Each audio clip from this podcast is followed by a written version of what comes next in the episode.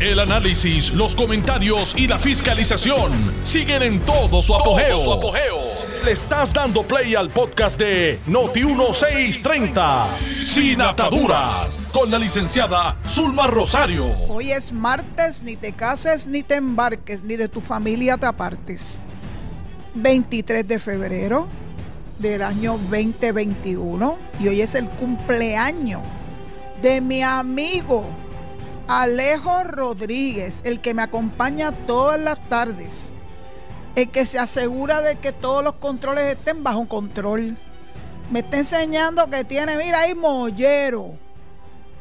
No es cualquier cumpleaños, es un cumpleaños muy especial que yo me lo estoy disfrutando porque es un gran compañero. Es verdad que hace poco que nos conocemos, pero Dios mío, es como si hubiésemos vivido toda una vida juntos. Este, gracias Alejo, muchas felicidades en este día tan especial. Que papá Dios te dé muchas bendiciones, especialmente salud, salud. ¿Ustedes creen que más o menos qué edad tiene Alejo? Bueno, yo estoy aquí especulando. Yo creo que está más o menos en sus 30. Me acaba de abrir los ojos bien grande, bien grande. Pues no, resulta que no. Alejo tiene un poquito más un poquito más que 30 y un poquito menos de lo que tengo yo de edad. Así que está como que ese punto intermedio.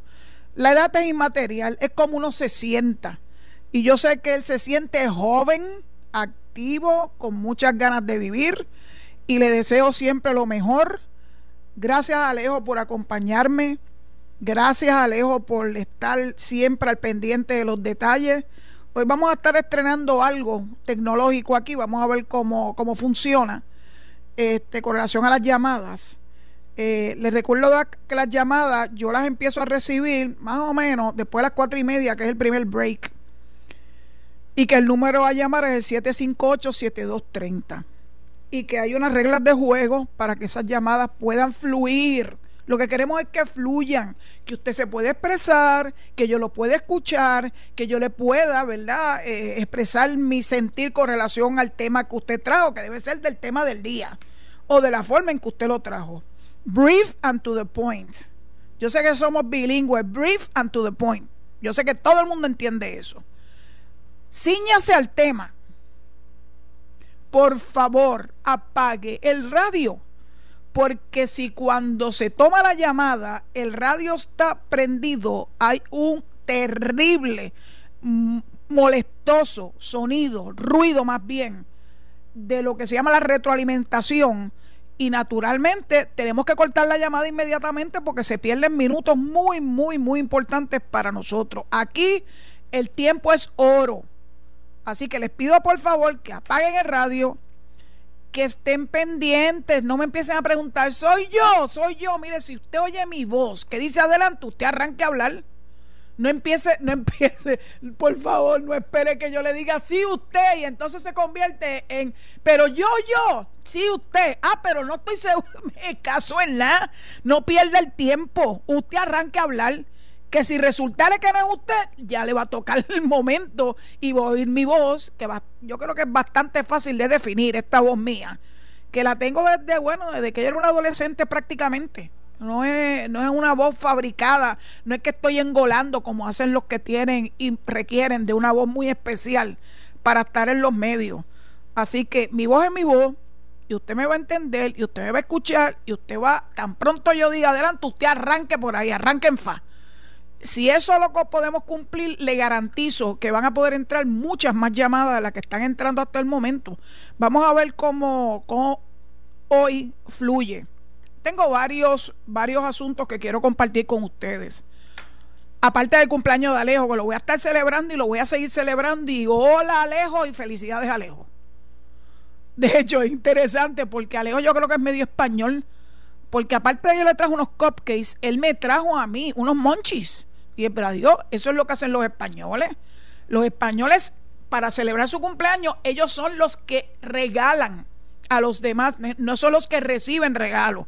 Así que yo creo que Alejo es español, lo que le falta es el ceseo. Eh, es obvio, es obvio que tiene algo de español en su, en su sangre, como lo tenemos muchos de nosotros, ¿verdad? Así que bueno, happy birthday, Alejo.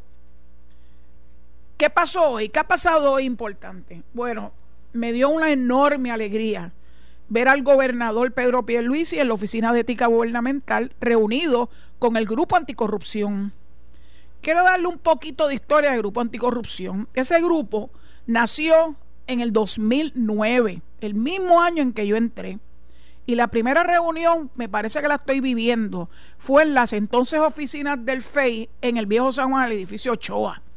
Allí estábamos presentes Manuel Díaz Saldaña, que a la sazón era el Contralor de Puerto Rico, el agente a cargo del FBI en Puerto Rico, Luis Fraticelli, la jefa de los fiscales de entonces, Rosemilia Rodríguez, el secretario de Justicia, Guillermo Somoza, y esta servidora de ustedes.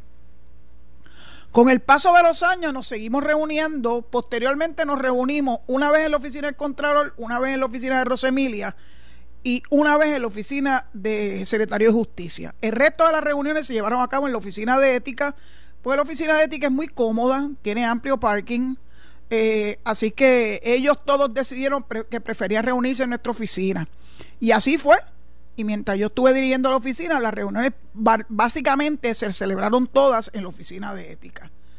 A partir del 2018, nueve años más tarde, ya nos estábamos reuniendo, esto no nació en el 2018 como ha dicho la prensa hoy, con la ley 2 de ese año que creó el Código Anticorrupción de Puerto Rico. A partir de entonces se añadieron otras personas al grupo anticorrupción, entre ellos el secretario de Hacienda, el comisionado de la policía y la directora ejecutiva de, eh, de la Oficina de Inspector General. Esa, el añadir a estos compañeros servidores públicos fue extraordinario, porque trajeron también otras visiones de cómo combatir la corrupción.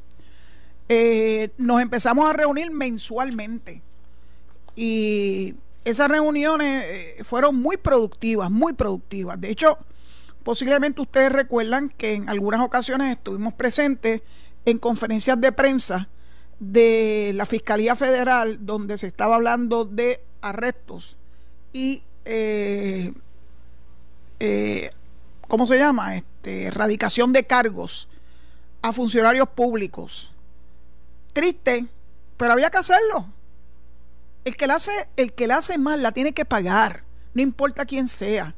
Así que fue para nuestra satisfacción eh, muchas conferencias de prensa anunciando la erradicación de cargos en contra de funcionarios eh, de la rama ejecutiva, que es a los que tiene la Oficina de Ética eh, Jurisdicción, y siempre me invitaban como parte del Grupo Anticorrupción.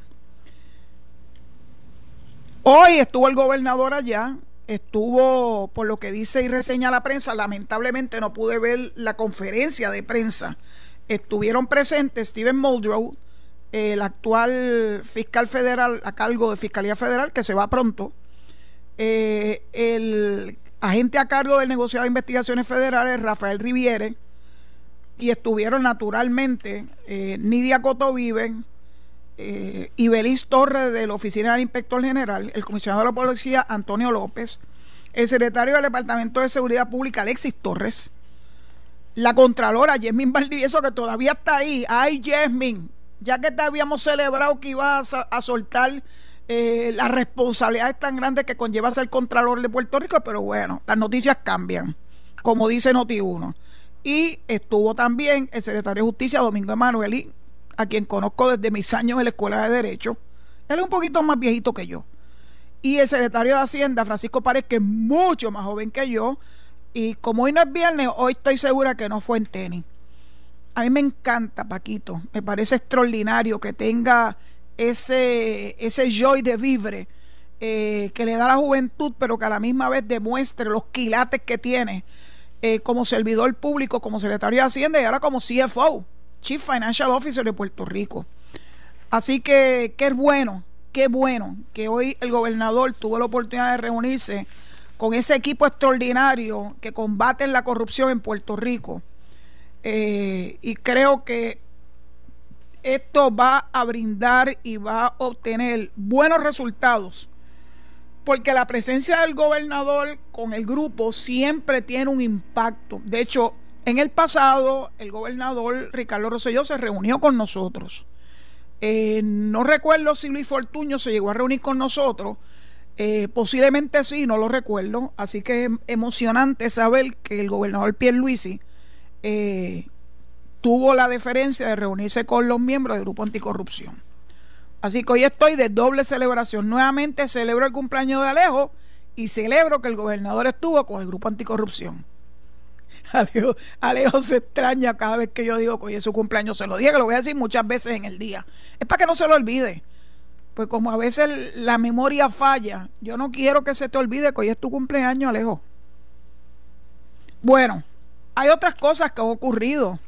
No tienen nada que ver exclusivamente con política, pero aquí se hablan de muchos temas. Me llamó poderosamente la atención que el Foundation for Puerto Rico, que dirige John Borshaw, y cuya directora ejecutiva es Ani Mayor, eh, le hayan extendido una invitación a la licenciada Alessandra Lúgaro para que le eh, dirija el Centro de Innovación Estratégica eh, en la Fundación, el Foundation por Puerto Rico. Me llama la atención no porque no tenga la capacidad, claro que tiene la capacidad, para eso y mucho más. Y me da mucha alegría que esté poniendo su experiencia y que la esté dedicando al servicio de una ONG, o sea, una organización no gubernamental. Esas organizaciones no gubernamentales tienen muchas reglas de juego que yo estoy segura que la licenciada Lúgaro va a cumplir fielmente. Esa fundación va a manejar millones y millones y millones de dólares porque son uno de los que recibieron eh, el aval para distintos proyectos que están siendo o van a ser pagos por fondos federales. De Fondo Federal Alexandra Lugaro sabe porque ella cuando estuvo en, en la corporación América Ponte, que lleva el nombre de su mamá, ella era la directora ejecutiva y tuvo que manejar muchos millones de dólares para el Departamento de Educación para darle servicio al Departamento de Educación. Así que estoy segura que esa experiencia eh, fue una de las razones por la cual John Borshaw pensó en Alexandra Lúgaro para dirigirle esa área. Y mire lo que dice Borshaw. Alexandra aporta un extraordinario conjunto de activos, entiende los desafíos y oportunidades de nuestra isla. Y en su rol en el centro, Centro de Innovación Estratégica, liderará el proceso de dejar, de idear e impulsar estrategias transformativas que tienen el propósito de diseñar un nuevo futuro para Puerto Rico. Me parece extraordinario extraordinario. Tiene que haber innovación no solo de ideas, sino también de procesos, productos y metodologías. Yo no tengo absolutamente nada en contra de Alexandra Lugar. Al contrario, pienso que le va a servir a Puerto Rico mejor que a través del partido que ella creó y que no la apoyó porque salieron electos muchos, muchos, ¿verdad? Este, senadores, representantes, legisladores municipales y ella no. Así que pienso que su partido finalmente no le dio el apoyo que ella esperaba. Y claro que puedo entender que ella renunciara a todo eso. Ella es una mujer joven y tiene mucho que aportar. Así que le deseo mucho éxito a Alexandra Lúgaro en su nueva encomienda. Creo que va a ser extraordinario ver cómo eso se desarrolla para el beneficio de Puerto Rico y que sean muy transparentes, indicando cuáles son los proyectos que ellos están apoyando y cuánto ese proyecto va a, ¿verdad? Cuánto va a, invertir en fondos, particularmente fondos federales, aunque Foundation for Puerto Rico también vive de eh, el, apoyo de muchas empresas eh, de alto calibre y que le donan eh, para que la fundación pueda hacer su trabajo. Yo les convido a que entren a la página de Foundation for Puerto Rico para que vean los distintos programas que ellos han elaborado. Yo recuerdo Foundation for Puerto Rico porque en un momento dado eh, una de las personas puntuales ahí fue eh, María Baby Arena, a quien conocí en sus años en Fortaleza. Y Baby es extraordinaria. Así que estoy segura que ella dejó eh, un legado sobre el cual Alexandra Lugaro va a poder construir proyectos nuevos. También hoy me encuentro con que en el área sur de Puerto Rico, una fundación, también una fundación sin fines de lucro que se llama Titín Foundation. Cuando yo vi eso de Titín, me acordé de un compañero de clase, Natalio Barquet, que es un extraordinario empresario, el de la joyería. Y yo dije, ah, ¿será que Titín, mi amigo, está liderando una fundación sin fines de lucro? Pues no. Eh, Titín Foundation eh, es el sobrenombre de quien la creó hace ya unos cuantos años. Y miren qué interesante. El plan piloto que ellos van a desarrollar es el primer distrito de desarrollo económico. Y eso va a incluir a los municipios más afectados por eh, el huracán María en el sur, suroeste y por los terremotos. Así que va a tener un impacto sobre esos municipios y me, pareció extraordinario que Juan Bausa, a quien conozco también, eh, va a ser el representante del Departamento de Comercio Federal, que es el que designa el Distrito de Desarrollo Económico en Puerto Rico a nivel regional en la isla. Ahí va a haber también muchos fondos federales. Yo recuerdo cuando se hablaba de que era preferible que el desarrollo de proyectos eh, con pago, ¿verdad? Base a fondos federales fuera liderado por organizaciones no gubernamentales. Y me place entender que ya por lo menos Foundation for Puerto Rico y la Fundación Titín, Titín Foundation, eh, van a estar junto a la Agencia Federal Economic Development, eh, ¿verdad? Eh, el desarrollo económico del sur de Puerto Rico, ayudando a los municipios que fueron bien afectados en esta área sur y suroeste. Yo creo que esas son noticias extraordinarias. Tan extraordinarias como una que tenía ayer y que no la pude dar al aire porque me traicionó el tiempo, que era el que una boricua estuviera trabajando directamente eh, con los CDC. Eh, y eso yo creo que nos debe llenar de mucho orgullo. Así como ayer sí traje la noticia del puertorriqueño que está va a, va a presidir la Universidad del Norte de Arizona. Yo creo que yo creo que todas esas noticias nos deben llenar de mucho orgullo. Puerto Rico tiene mucho que aportar, mucho que aportar. Aquí lo he oído tantas veces y la verdad es que es cierto que el mejor activo que tiene Puerto Rico son los puertorriqueños. Los puertorriqueños que se dan a la tarea de prepararse, de educarse, de buscar los mejores derroteros, de tener capacidad e inventiva y creatividad para sacar a Puerto Rico del atolladero. Y yo pienso que eso es lo que va a poder hacer la diferencia, no solamente los fondos federales que va a estar administrando en la reconstrucción Larry Sailhammer. Esa es su función principal. No sigan con la ñoña esa de que, ay, que si no es estadista, que si es estadista, yo no tengo la menor duda que Larry es estadista y han sacado fuera de contexto sus palabras. Larry es un extraordinario servidor público que con su experiencia y con su don de gente va a hacer milagros con los fondos federales y va a ponerlos a correr como Dios manda. Ahora lo que falta es que la mano de obra aparezca. Y yo pienso que la mejor forma de que aparezca la mano de obra es que le quiten, que le quiten a muchos de esos vagonetas todos esos tipos de ayuda. Porque mientras haya ayuda, no van a querer redoblar el lomo. Tienen que ponerse a trabajar. El trabajo dignifica. No importa si es en la construcción, no importa si es recogiendo tomate, cogiendo sol. Mire, yo cogí sol por 10 años, estoy pagando las consecuencias cuando me dediqué a la jardinería y a la jardinería paisajista. Pero lo bailado nadie me lo quita, nadie me lo quita. Yo creo que es maravilloso que el ser humano tenga la oportunidad de demostrar su valía trabajando, trabajando por Puerto Rico. Así que tengo la esperanza de que cómo se manejen esos fondos federales bajo el liderazgo de Larry Selhammer, verdaderamente, verdaderamente se vea, se vea a un Puerto Rico levantado sobre sus pies. Yo sé que eso puede ocurrir. Sé que el Departamento de la Familia, el Departamento del Trabajo van a tener que poner, poner este de su parte para limitar el que algunas personas que son diestros, que pueden trabajar, sigan recibiendo este, los beneficios sin hacer nada. No puede ser. Es como los maestros. Miren esto. Miren cómo van una cosa con la otra. Los maestros se vacunan prioritariamente más por encima de las vacunas a los viejitos. Entre ellos esta servidora que no se ha podido vacunar todavía. Estoy en lista, pero todavía no me ha llegado el turno y espero pacientemente. Pero a los maestros se les vacuna. ¿Para qué se les vacuna un maestro?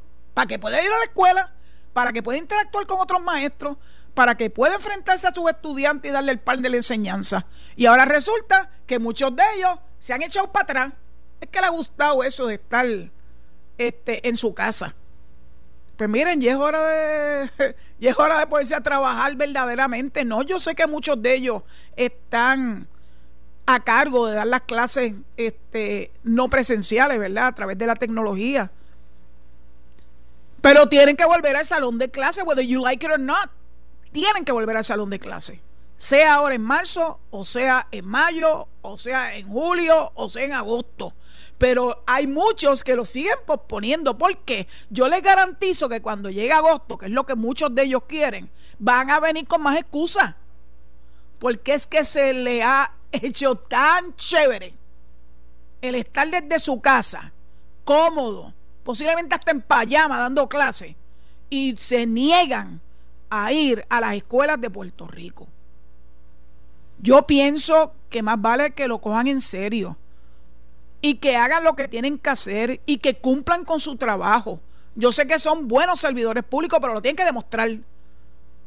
Ah, que tienen miedo. Yo oí hoy al doctor Víctor Ramos, entrevistado por Carmen Jovet. Carmen Jovet siempre es la que dicta la pauta.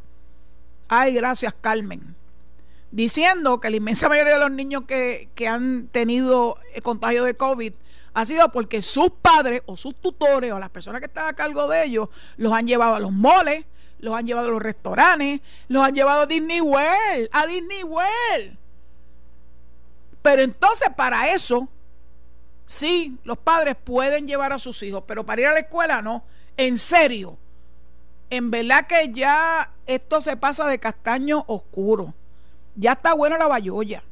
Pónganse a trabajar y los padres pónganse a hacer lo que tienen que hacer.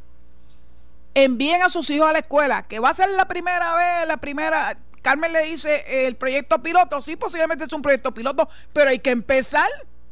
Hay que empezar. Eso es lo que le va a permitir al Estado poder hacer las ¿verdad? Los ajustes que haya que hacer. Yo oí al doctor Cartagena quejándose de que hay muchos protocolos. Doctor, es que tiene que seguirse un protocolo. Ese protocolo lo trabajó Fabiola Cruz, que es la experta, epidemióloga. Y mira que la gente ha, ha jeringado con que si Fabiola se va, que si le hicieron, le daron de hacer. Mire, Fabiola se va a concluir sus estudios. No puede seguir sacrificándose, tiene que terminar sus estudios de medicina. Pero ella y su equipo de trabajo fueron los que diseñaron el protocolo para las escuelas. Y parece que hay gente que quiere saber más que ellos. Mira, el protocolo es el protocolo. No tiene, nunca son perfectos porque se pueden dar situaciones particulares en cada una de las escuelas que se van a abrir, que sabemos que no son todas a la misma vez. Pero por algo se tiene que empezar. Ya está bueno de tanto ñe, ñe, ñe y el lloriqueo. Dicen que para llorar para maternidad, pues dejen ya el lloriqueo. Enfilen esos muchachos, no van a tener ni siquiera que comprar este uniforme. Lo pueden llevar en una ropita decentita, maones, t-shirts, lo que sea, unas tenis. Hasta eso no tienen ni siquiera que comprarle un uniforme. Eventualmente llegará el momento donde ya se normalice la situación y ya las escuelas puedan operar como normalmente operan. Pero yo creo que el tiempo, el, de aquí en adelante, el tiempo va a ser siempre muy distinto. Ni siquiera la normalidad en educación va a ser tan normal como la gente cree que puede pasar. Así que yo les pido de favor a los padres de niños y adolescentes y jóvenes que todavía están en edad, ¿verdad?, de, ir a la escuela, que lleven a sus hijos a la escuela necesitan esos muchachos interactuar. Ah, que la interacción no es tan, tan interacción. Oiga, usted se acostumbró a ponerse la mascarilla y a mantener la distancia física. Usted se acostumbró a lavarse las manos y yo espero que lo hiciera lo mismo con sus hijos. Y claro que va a tener que guardar una distancia, pero por lo menos va a poder ver a sus amigos.